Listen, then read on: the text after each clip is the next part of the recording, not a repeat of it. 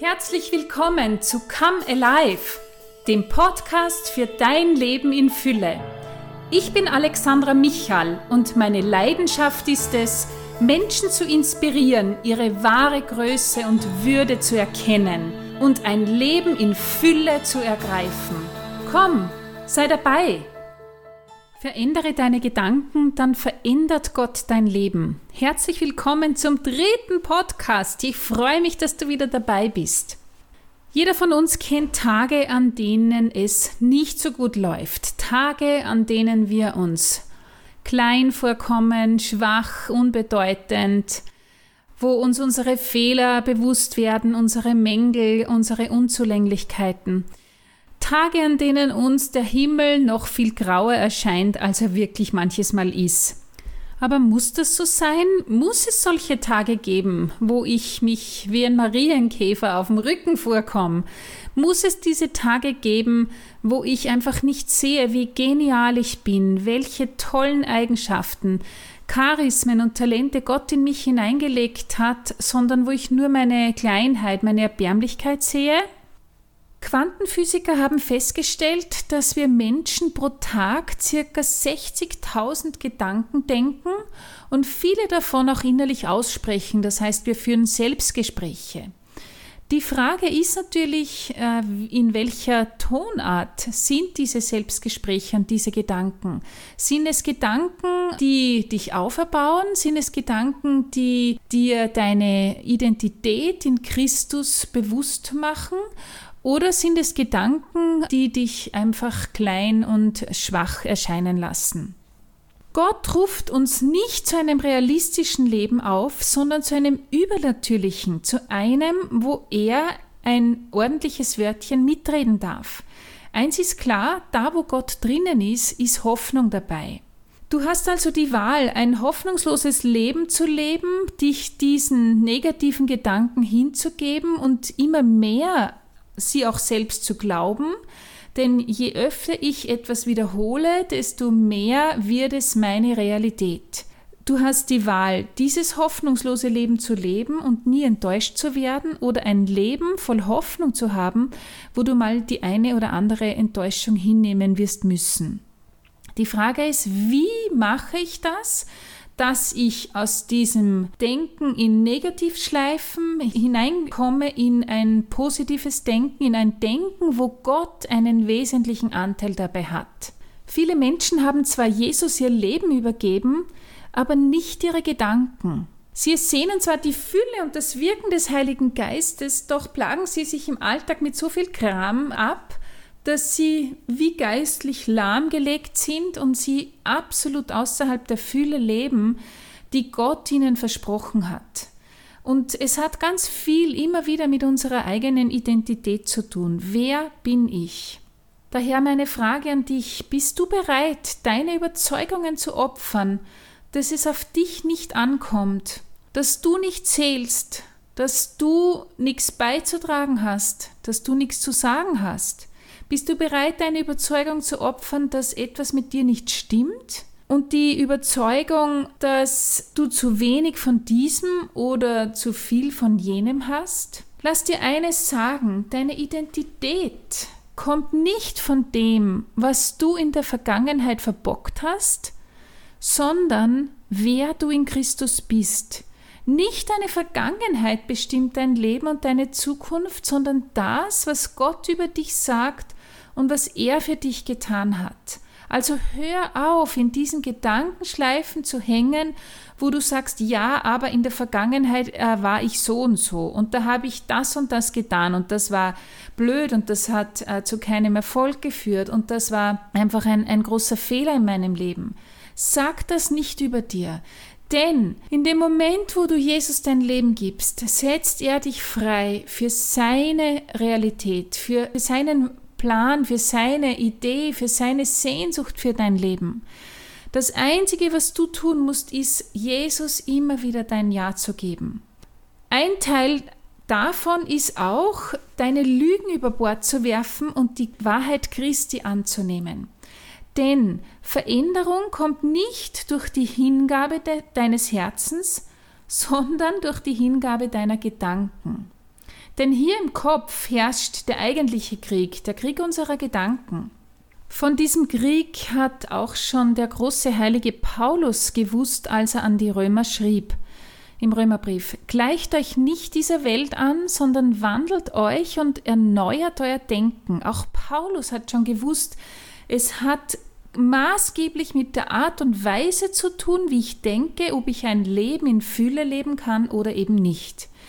Er weist wirklich pointiert darauf hin an einer anderen Stelle, dass der eigentliche Kampf im Geist stattfindet. Im Brief an die Epheser sagt er, denn wir haben nicht gegen Menschen aus Fleisch und Blut zu kämpfen, sondern gegen Mächte und Gewalten, gegen die Weltherrscher dieser Finsternis, gegen die bösen Geister in den himmlischen Bereichen. Lass dir also zusagen, wenn du in den negativen Gedankenschleifen drinnen hängst und du dich selbst zermarterst aufgrund der vielen negativen Gedanken über dich selbst, dann hör auf damit, hör auf damit, denn du kämpfst gegen die Weltherrscher dieser Finsternis. Sie, die bösen Geister, geben dir diese Gedanken ein und weil du nicht aufmerksam warst, hast du sie als deine eigenen Gedanken in dich integriert. Und du hast sie geglaubt und du glaubst sie immer wieder und du wärmst sie immer wieder auf. Und je öfter du das tust, desto mehr wird das deine Realität, in der du lebst. Also hör auf damit. Erkenne, von wo kommen deine Gedanken. Es gibt eine ganz einfache Entscheidungshilfe. Sind die Gedanken, die ich über mich denke, gut? Wunderbar, dann sind sie entweder von dir selber oder vom Heiligen Geist. Sind die Gedanken schlecht, die du über dich denkst, dann weg damit, denn sie kommen von den bösen Geistern in den himmlischen Bereichen, von denen Paulus spricht. Paulus redet aber auch davon, welche Hilfsmittel es gegen diese Mächte und Gewalten der Finsternis gibt. Er sagt, zieht die Waffenrüstung Gottes an, um den listigen Anschlägen des Teufels zu widerstehen. Das mag wie ein frommer Spruch klingen, ist es aber nicht, denn er meint ganz konkret, dass wir die Waffen Gottes uns zu eigen machen sollen, um eben die Weltherrscher der Finsternis zu besiegen. Und er sagt, umgürtet eure Hüften mit Wahrheit. Welche Wahrheit meint Paulus? Er meint ganz einfach die Wahrheit Gottes über die Welt, über dich, über mich. Das heißt, so wie Gott mich sieht, so wie mich Gott erschaffen hat und so wie mich Gott in Herrlichkeit sieht, mit allem, was er in mich hineingelegt hat, so muss ich auch mich selber sehen. Nicht aufgrund dessen, was ich in meinem Leben schon an Bruchstückhaften erfahren habe, an, an, an Niederfallen, an Fehlern. Nicht darauf darf ich meine Identität stützen, sondern darauf, was Gott über mich ausspricht. Die Wahrheit Gottes äh, soll ich um meine Hüften gürten, sagt Paulus. Er sagt auch weiter, greift zum Schild des Glaubens, mit ihm könnt ihr alle feurigen Geschosse des Bösen auslöschen.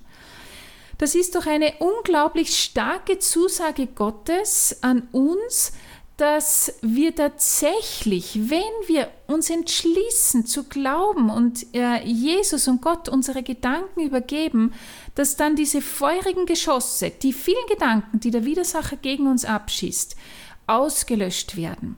Lass dir das noch einmal zusagen. Wir stehen in einem geistigen Kampf, in dem uns der Heilige Geist die guten Gedanken Gottes eingibt und der Widersacher uns seine schlechten Gedanken, seine Orbizarrer Gedanken, wie es auf gut Deutsch heißt, auf gut Österreichisch, mit denen beschießt er uns, mit Gedanken, dass wir eben nicht in der Lage sind, dass wir äh, nicht genügen und so weiter. Das haben wir schon besprochen.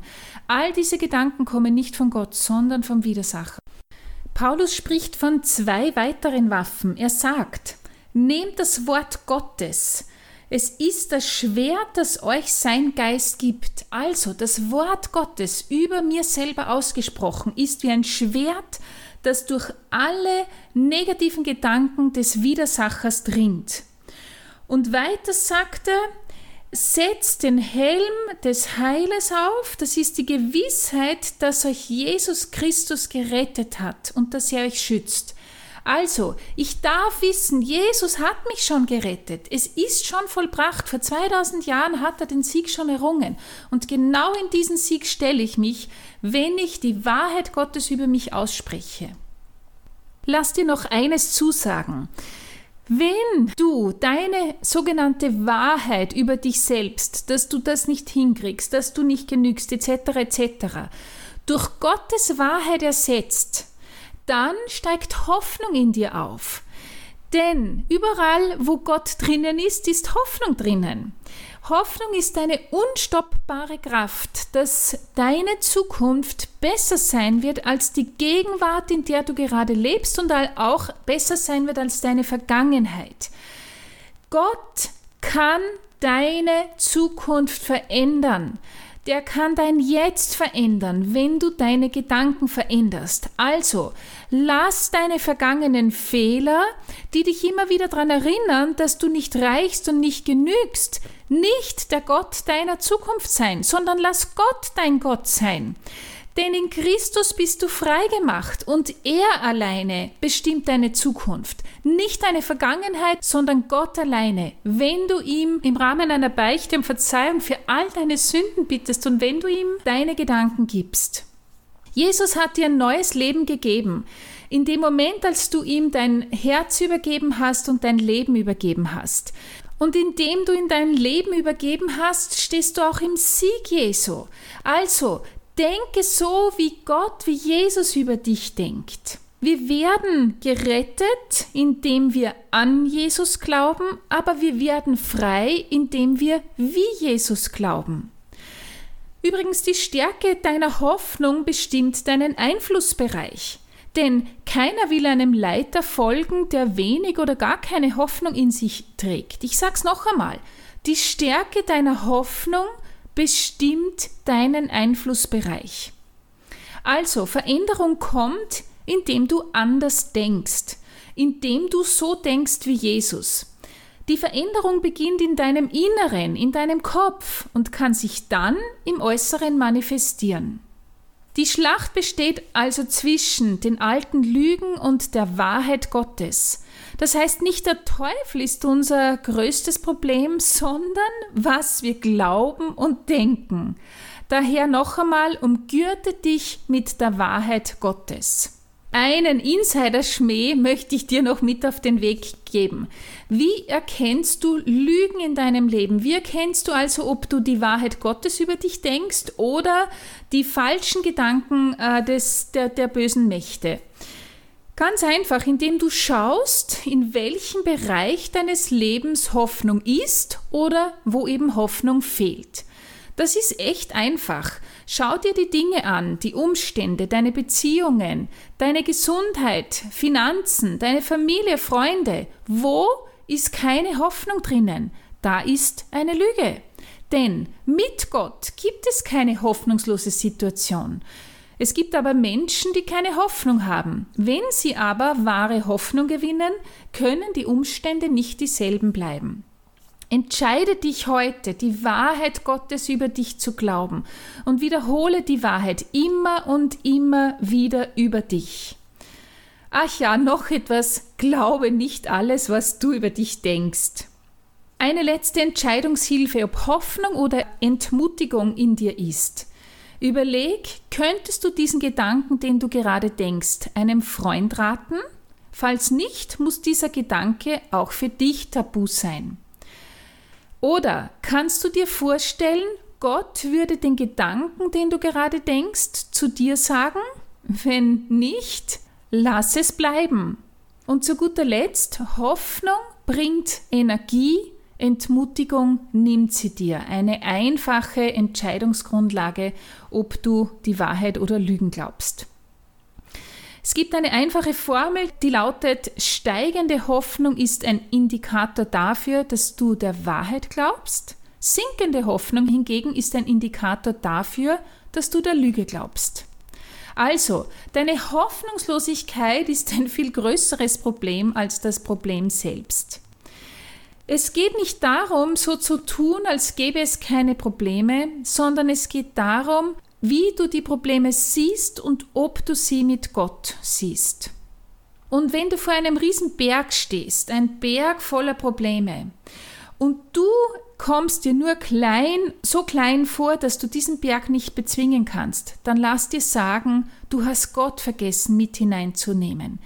Denn Gott in dir kann alles bewirken. Gott hat immer eine Lösung für jedes Problem dieser Welt. Also, die größte geistige Schlacht ist zu ändern, wie du denkst. Die Wahrheit über dir auszusprechen verändert deine Art zu denken. Daher pass auf, wie du sprichst. Ich möchte jetzt noch für dich beten. Heiliger Geist, ich bitte dich, dass du allen, die zuhören, immer schneller erkennen lässt, wo eine Lüge drinnen ist, wo sie Gedanken denken, die nicht von dir sind, sondern vom Widersacher. Heiliger Geist, lass uns ganz wachsam sein für dein Einflüstern, für deine Gedanken, für das, was du über uns sprichst. Und lass uns ganz empfänglich sein für das, was aus deinem Mund kommt. Heiliger Geist, ich bitte dich, durchflute uns immer mehr, durchflute immer mehr unsere Gedanken. Segne jetzt jeden, der zuhört, im Namen des Vaters und des Sohnes und des Heiligen Geistes. Amen.